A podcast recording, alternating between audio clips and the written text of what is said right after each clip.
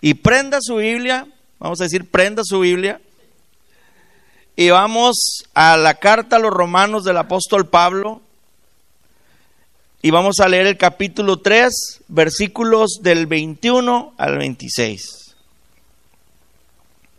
Dígame cuando esté listo, con un amén. Amén, amén. Dice la bendita palabra de Dios, Romanos 3, 21 al 26. Pero ahora, aparte de la ley, se ha manifestado la justicia de Dios, testificada por la ley y, los, y por los profetas, la justicia de Dios por medio de la fe en Jesucristo para todos los que creen en Él, porque no hay diferencia, por cuanto todos pecaron y están destituidos de la gloria de Dios, siendo, siendo justificados gratuitamente por su gracia, mediante la redención que es en Cristo Jesús a quien Dios puso como propiciación por medio de la fe en su sangre, para manifestar la justicia a causa de haber pasado por alto en su paciencia los pecados con la mira de manifestar en este tiempo su justicia, a fin de que Él sea el justo y el que justifica al que es de la fe de Jesús. Oremos. Padre Celestial, te damos gracias a esta hora por la oportunidad que nos da, Señor, de venir a alabar y glorificar tu precioso nombre.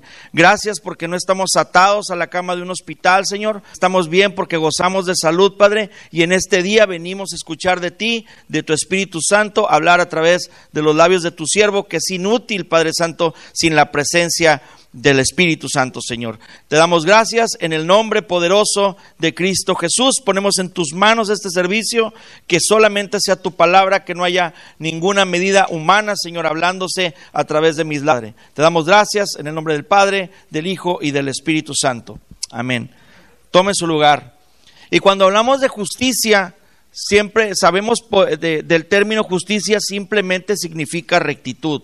Cuando yo discuto con mis hijos acerca de qué es lo justo y qué no es lo justo, por ejemplo, si yo pongo un castigo por algo que ellos hicieron, ellos primero que nada me dicen justo. Y a lo mejor siendo yo el juez de la casa o siendo el sacerdote de la casa, para mí es justo el castigo o es justa la medida que tomé en reprensión a la actividad o a la falta que hayan cometido, pero ellos dicen no es justo. Nos ha tocado, y llámeme, llámeme mal padre, pero tú no vas a comer nieve y todos los demás sí. Y no, que sí, que como quiera me compras y el reto, ¿verdad? Siempre del, del huerco. Y no, que como quiera me vas a comprar y yo sé que sí, que esto, que el otro. Ok, no te voy a comprar. Y ahora para que se te quite vamos a ir al lugar más caro, no vamos a ir al, al de la M, vamos a ir al, al de las dos letras. Y ya nos vamos al de las dos letras y estás hablando de una diferencia a lo mejor de 10, 15 dólares en las nieves, ¿verdad? De 5 que va de 7 dólares a 15 y por ende la nieve pues es más sabrosa. Y no les hemos comprado nieve. Y se quedan viendo y eres no es justo papá, no, no es justo también que cuando yo te estoy hablando, tú no me hagas caso. O tú no pongas atención a lo que te digo, o tú simplemente hagas lo que te dé tu reverenda y bendita gana. Y hablando de justicia, vemos lo que les decía, justicia para nosotros significa rectitud. Cuando es una conferencia, ahora es conferencia con el juez, y el juez te pregunta, ¿usted es culpable o inocente? Y si tú sabes que ibas a 45 millas en una zona de 20 y aparte eres escolar, pues tú crees que eres culpable, ¿verdad? O estás casi 100% seguro que eres culpable y dices, te declaras culpable. ¿Cómo parte la justicia de parte de Dios? Dios es un Dios justo. Y a veces lo que Dios hace con nuestras vidas no nos parece justo. Aquellos que Dios obra en favor no van en la justicia de Dios, sino en lo que nosotros queremos, queremos para nosotros, valga la redundancia o el acomodo doble por ahí. Decimos, ah, qué padre, mira cómo Dios no se queda con nada, Dios me bendijo y Dios fue justo conmigo. Y lo he escuchado, por ejemplo, que se separaron y que están viviendo las, pues ahora sí que las mieles del divorcio, en el caso de la señora que se queda con más lana y el marido anda pues batallando con la economía, y a mí me parece justo lo que el juez hizo. Si le preguntáramos al marido, el marido va a decir, no, no es justo porque como quiera que sea yo esto, y cada quien daría su punto de vista. Y el juez de la tierra, el juez que, que declaró las, las, decisiones para ambos lados en un matrimonio que se, que, que se disolvió, pues es un juez eh, eh, basado en la ley que ellos pusieron, basado en una constitución, basado en normas civiles. Pero el juez de nosotros, el que nos va a juzgar, es un juez diferente. Y a veces no nos va a parecer justo, como dicen mis hijos con las nieves, pero Dios es Dios. Y Dios es soberano y Dios hace su perfecta voluntad. Podemos ver la justicia de Dios descrita en su carácter por lo que Él hizo por nosotros al proveer un Salvador. Dios sabía que estábamos mal, que no la íbamos a lograr. Y se refiere, cuando hablamos de justicia, se refiere al método que Dios usa para traernos a una relación perfecta con Él. Él puso a su Hijo por nosotros. Romanos, eh, en Romanos 3:21 se refiere a la justicia de Dios. Y esta justicia se revela en una palabra que se origina básicamente en Jesucristo. Y Jesucristo es la base de esa justicia de Dios. Él es la fuente. Cuando lo recibimos en nuestra vida, recibimos justicia. Y si usted se pone a ver su vida atrás y se pone a ver lo que fue como pecador, como ser humano, o como carne, como luego decimos, soy carne, por eso la riego, por eso cometo errores, dice, ¿sabes qué? Yo creo que Dios fue muy misericordioso conmigo. Yo creo que el juez eh, tuvo mucha misericordia de mí para haber metido su mano en el pozo de desesperación, en ese lodo cenagoso en el que yo andaba, y me sacó, y porque Jesús se ensució por mí. Y vemos la justicia de Dios, como la justicia a través de Jesucristo no es justa. Y no es justa por cuánto pecado nosotros cometimos, por todo lo que nosotros hicimos y lo blanco, limpio y hermoso que era Jesús y sin embargo Él pagó por nuestros pecados. Eh, Pablo en la carta a los gracias a Dios, ustedes ahora son de Cristo Jesús, a quien Dios ha constituido como nuestra sabiduría, nuestra justificación, nuestra santificación y nuestra redención, para que se cumpla lo que está escrito, el que se gloría, que se gloríe en el Señor. Alabado sea el nombre de porque no es por nuestro mérito, imagínense, el, vamos a dar un ejemplo, a lo mejor un mal ejemplo. Yo le digo a mi hijo, no la nieve, porque se portó mal. Y va a decir, ¿qué hago, mi hijo? No, no, o sea, yo ya estoy enojado y ya no me vas a contentar con lo de la nieve. Ahora, si se la lleva más lejos y los que somos casados aquí nos damos cuenta y decimos, ¿sabes qué? Pues es que la regué con la gorda, o la regué con la flaca, o como le quieras decir. Y dices, ¿y ahora cómo le hago? Porque está enojada y por dónde le llego, a qué restaurante la llevo, qué le compro, esto, el otro. Y no, Jesús no fue así con nosotros. Nada más es cuestión de aceptar a Jesús y Jesús entra en nuestro corazón y viene el perdón de pecados a través de él. Las buenas obras que nosotros quisiéramos hacer no son suficientes para ganarnos esa salvación. Es por medio de la fe. Cristo Jesús, dice Romanos 3:22, pone Pablo el énfasis de la fe, una fe centrada en Jesucristo, quien derramó su sangre por nuestra redención. La justicia de Dios viene por medio de la fe. El Dios justo o el Dios de justicia o el Dios que va a juzgarnos viene a nosotros en perdón a través de la fe en Jesucristo. Como mencionaba, dice Romanos 3:22, que hace y nos hace pensar más que nada como si fuese un regalo. Imaginemos otra vez el cuadro de la nieve de mi hijo y le digo, ¿sabes que no te mereces la nieve, pero te la voy a regalar? O vamos a decir a alguien que no lo conozca y viene y dice, ¿sabes qué? ¿Por qué no está comiendo nieve el niño? No, pues es que se portó mal y pues nosotros está bien rica y nos servimos dobles los conos, pero a él lo estamos haciendo sufrir. Y viene alguien y dice, no, yo le voy a comprar su nieve. No se la merece, pero le voy a dar su nieve. Y así es como nos pasa a nosotros. Imagínense que usted tocan un domingo a la mañana a la puerta de su casa, usted sale y resulta ser que hay una persona con unas llaves una petrolera 4x4 con unas llantas como de este tamaño, grande, enorme, como la que siempre ha querido. Uno de mis sueños guajiros es un Dodge Roadrunner del 69, con la máquina como viene y con, con aditamentos modernos, ¿verdad? Lo, te lo regalo. Así es la gracia de parte de Dios. Es un regalo inmerecido que nosotros tenemos de parte de Dios. Y el orden es muy sencillo. Y primero es la gracia, y luego es la fe en Cristo, y después de tener la fe en Cristo vienen las buenas obras. No porque nosotros hagamos buenas obras, vamos a tener por fe en Cristo la gracia de Él. Es al revés. Por mucho que nos matemos nosotros trabajando, haciendo buenas obras, repartiendo tratados, dándole de comer al pobre, si nosotros no tenemos a Jesús en nuestro corazón y no aceptamos ese regalo de la gracia, no somos salvos. no somos bendecidos con la vida eterna, como es declarada en la palabra de Dios. Efesios 2, versículos del 8 al 10 dice, ciertamente la gracia de Dios los ha salvado por medio de la fe. Esta no nació de ustedes, sino que es un don de Dios. Don se refiere a dádiva, ni es resultado de las obras para que nadie se vanaglorie. Nosotros somos hechura suya. Hemos sido creados en Cristo Jesús para realizar buenas obras, las cuales Dios preparó de antemano para que vivamos de acuerdo con ellas. Y esto viene después, las buenas obras van a venir después. Si no, imagínense cómo estaremos compitiendo los unos con los otros por tal de ganar la gloria de Dios o por tal de tener el reconocimiento público de que hacemos y hacemos y hacemos y mira, este seguro se va a ir al, cielo descalzo, sin tenis se va a ir, limpiecito, porque, porque trabaja mucho para Dios y no se trata de eso. ¿Cuánta persona no hay en la iglesia que habita en la iglesia, que vive en la iglesia y como quiera no es salvo? No ha tenido una verdadera confrontación con Jesús, no ha tenido una verdadera declaración de corazón. Hay pecados ocultos, hay cosas que no le permiten caminar más allá porque él simplemente no se quiere rendir a los pies de Jesús. No tiene su fe depositada en Jesús. No hay diferencia, fíjense. Esto es algo que menciona en el versículo 23.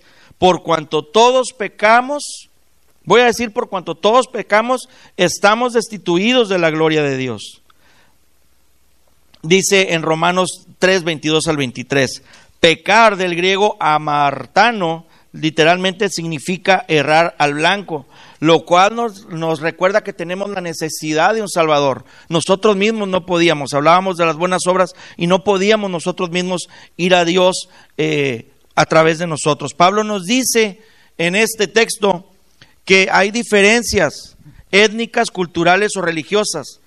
No dice que no existan, no. Dice, sí existen esas diferencias, pero todos pecaron.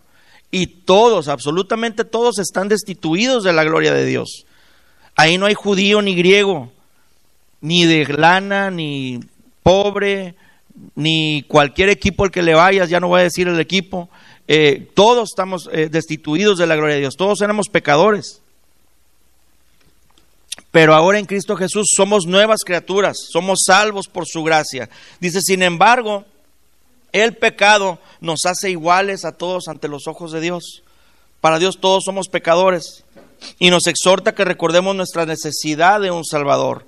La gloria de Dios en Romanos, en Romanos 3:23 se refiere a lo que Dios propuso que los seres humanos fueran cuando los creó. El pecado rompió su relación de ellos con Dios y fueron destituidos de esta gloria. Ahora el Evangelio muestra cómo esta relación puede ser restaurada a través de la fe en Jesucristo. Alabado sea el nombre de Dios. Dile una ofrenda de palmas al Rey, porque gracias a Jesús podemos regresar, podemos entrar al trono de su gracia, podemos volver a, a esa relación con Dios. No necesitamos ese sumo sacerdote que entrara al tercer espacio de la, de la iglesia, que corriera el velo, el velo se rasgó y nosotros podemos entrar directamente con él.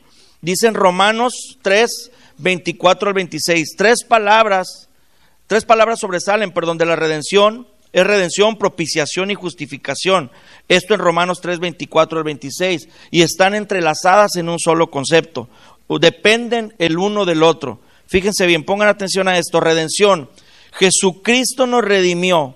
Él nos rescató, Él nos compró al precio de su propia sangre. Es lo que Él hizo por nosotros, no lo que nosotros hayamos hecho por Él. Es lo que les mencionaba hace un rato.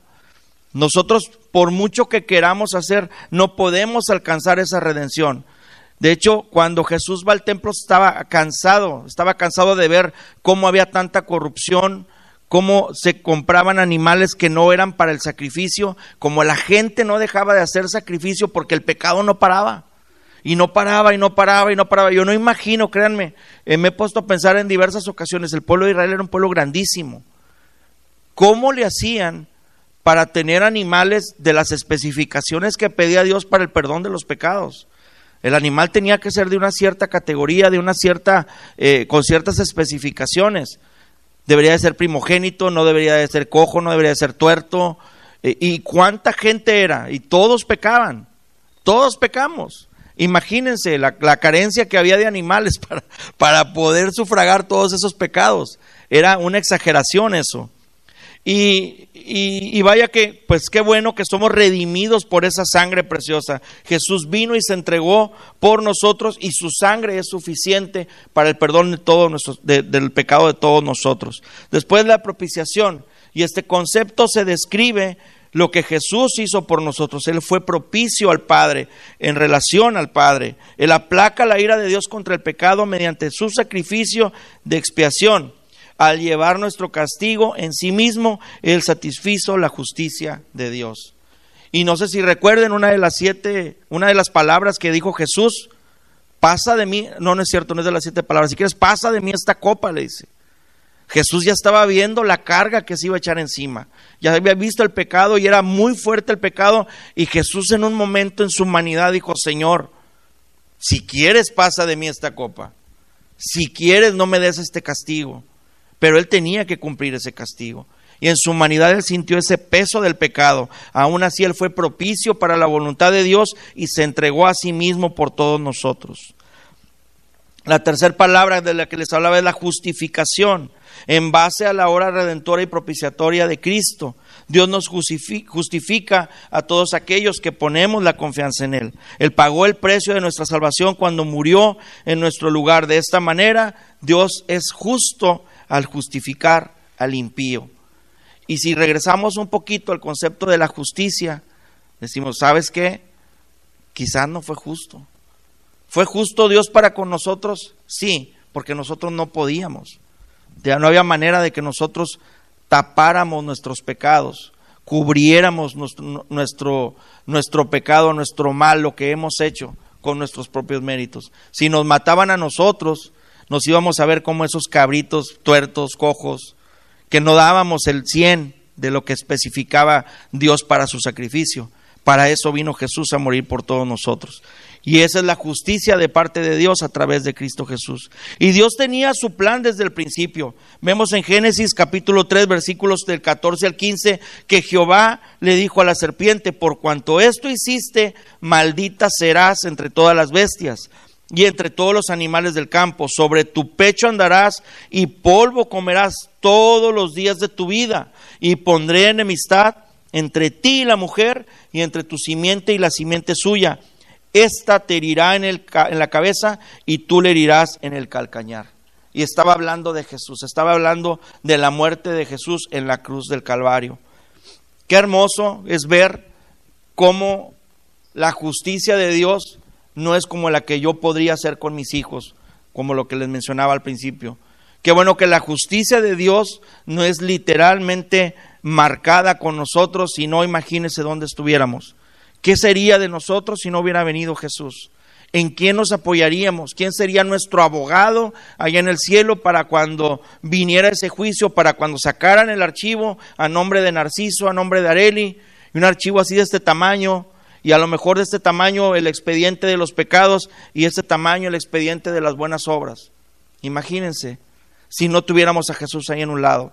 Yo recuerdo que estaba muy chico, tendría algunos seis años a lo mejor, y allá en aquellos años jugábamos a los cachados con el guante de béisbol. Si no jugábamos béisbol, pues de perdido jugabas a los cachados en la, en la calle, ¿verdad? A favor de la calle. Y tengo bien presente que estábamos jugando dos, dos niños, el sobrino de un amigo y su servidor. Y digo sobrino porque él tenía hermanas muy grandes y el, niño que era su sobrino estaba casi de la edad de él, ¿no? Total, estábamos jugando el niño avienta la pelota y la pelota viene directamente a un, no se me olvida, era un LTD, un Ford LTD, un lanchonón de carro, abarcaba todo el frente de la casa el carro. Y viene y pega en el vidrio del, del, carro, se quiebra el vidrio. El papá de mi amigo, quien era, de otro amigo, quien era el dueño del carro, sale, se da cuenta, y se quebraron el vidrio, quebraste el vidrio, le dice él al niño. El otro niño dice, yo no fui, él no la cachó, dice. Bien padre, ¿verdad? Y, yo me quedo viendo, pues yo no me quise arrimar al carro, dije, voy a maltratar el carro, ¿verdad? Esa fue, la verdad, esa fue, me asusté al, dije, pues cómo le hago para aventarme al carro, ¿no? Este, y le dice, tengo bien presente que le dice, don Luciano se llama el señor. Dice don Luciano, no, no, no, no, no, dijo, tú tiraste la pelota, dijo, y la pelota vino y quebró el vidrio, dijo, además, dijo, a ti no te conozco. Dijo, él es amigo de mi hijo. ¿Y tú quién eres? Le dijo. Y ya le digo yo al Señor, él es este, este es el otro. Pero me, me viene a la memoria mucho eso. Imagínense cuando lleguemos allá, que esté Dios y que saquen todos los vidrios que quebraste, el expediente de los vidrios que quebraste. Y que esté Jesús ahí y que Jesús diga, papá, él es mi amigo, a él lo conozco. Perdónale eso. Y si no lo conocemos, le va a pasar como al sobrino, tuvieron que pagar el vidrio. En este caso no es vidrio, estamos hablando de nuestra vida eterna. ¿Qué haríamos si no nos conociera Jesús? ¿Qué sería de nosotros si no nos hubiera alcanzado, como dice el canto de Jesús Serén Romero? Pónganse de pie, vamos a Vamos a hacer una oración. Antes déjenme leerles esto. Vino a todos los hombres la justificación de vida, dice Romanos capítulo 5, versículos del 18 al 21. Así que por la transgresión de uno, refiriéndose a Adán, vino la condenación a todos los hombres. De la misma manera, por la justicia de uno, vino a todos los hombres la justificación de vida, hablando de Jesús. Porque así como la desobediencia de un hombre, los muchos fueron constituidos pecadores, así también por la obediencia de uno, los muchos serán constituidos justos. Pero la ley se introdujo para que el pecado abundase, mas cuando el pecado abundó, sobreabundó la gracia para que así como el pecado reinó para muerte, así también la gloria, la gracia, perdón, perdón, reine por la justicia para vida eterna mediante Jesucristo, Señor nuestro.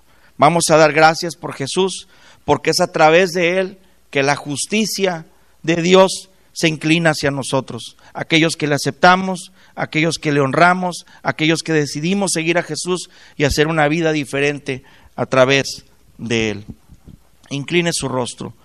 Padre, te damos gracias a esta hora, Señor, por la muerte de tu Hijo, amado Señor. Estamos a punto de celebrar, Señor, su nacimiento. No hay una fecha específica, no hay una fecha clara de cuándo nació, Señor, pero estamos en las fechas en las que celebramos su nacimiento, Padre. Gracias a esta hora, Señor, a través de mis hermanos aquí presentes, por esa eh, por ese nacimiento, Señor, de tu Hijo, que vino a darnos, que vino a darnos un ejemplo de vida, Señor, un ejemplo de qué hacer, Padre Santo, en diferentes circunstancias, en diferentes partes de nuestra vida, Señor. Y mejor aún, Padre Santo, porque murió en la cruz por nosotros, Señor, siendo justificados por la gracia, Señor, teniendo la fe en Él, que fue propicio para ti, Padre Santo para morir por nuestros pecados, Señor. Bendecimos su santo nombre, Señor. Alabamos y glorificamos ese precioso nombre, Jesucristo, Señor, de quien vino a morir por nosotros, Padre Santo, para perdón de nuestros pecados, nuestra salvación y vida eterna, Señor. Bendecimos su santo nombre, Padre, y te damos gracias por la oportunidad que nos diste en aquel momento, Señor, en que decidimos aceptar, decidimos depositar nuestra fe en Él, Señor, para seguirle, para alabarle, para cambiar nuestra vida, Señor, en base a tus principios, Padre, en base a tus normas y a la dirección de tu Espíritu Santo, Señor, quien fue depositado en nosotros una vez que recibimos a Jesús en nuestro corazón. Te damos gracias, Señor, por todo aquello que has hecho con nosotros, por esa vida transformada, por esa vida reconstruida, Señor. Y te pedimos, Padre Santo, te clamamos por nuestras familias, Señor. Las familias de nosotros aquí representadas, Señor, nuestros hijos, nuestros familiares, Señor, vecinos, la calle donde vivimos, la ciudad, Señor, la pedimos para ti en el nombre de Cristo Jesús, Señor. Danos la sabiduría, danos la inteligencia, Señor, la gracia, Señor, para poder llegar a esos corazones, hablarles de ti, Señor, que escuchen tu palabra y que sean encontrados como buena tierra, Señor,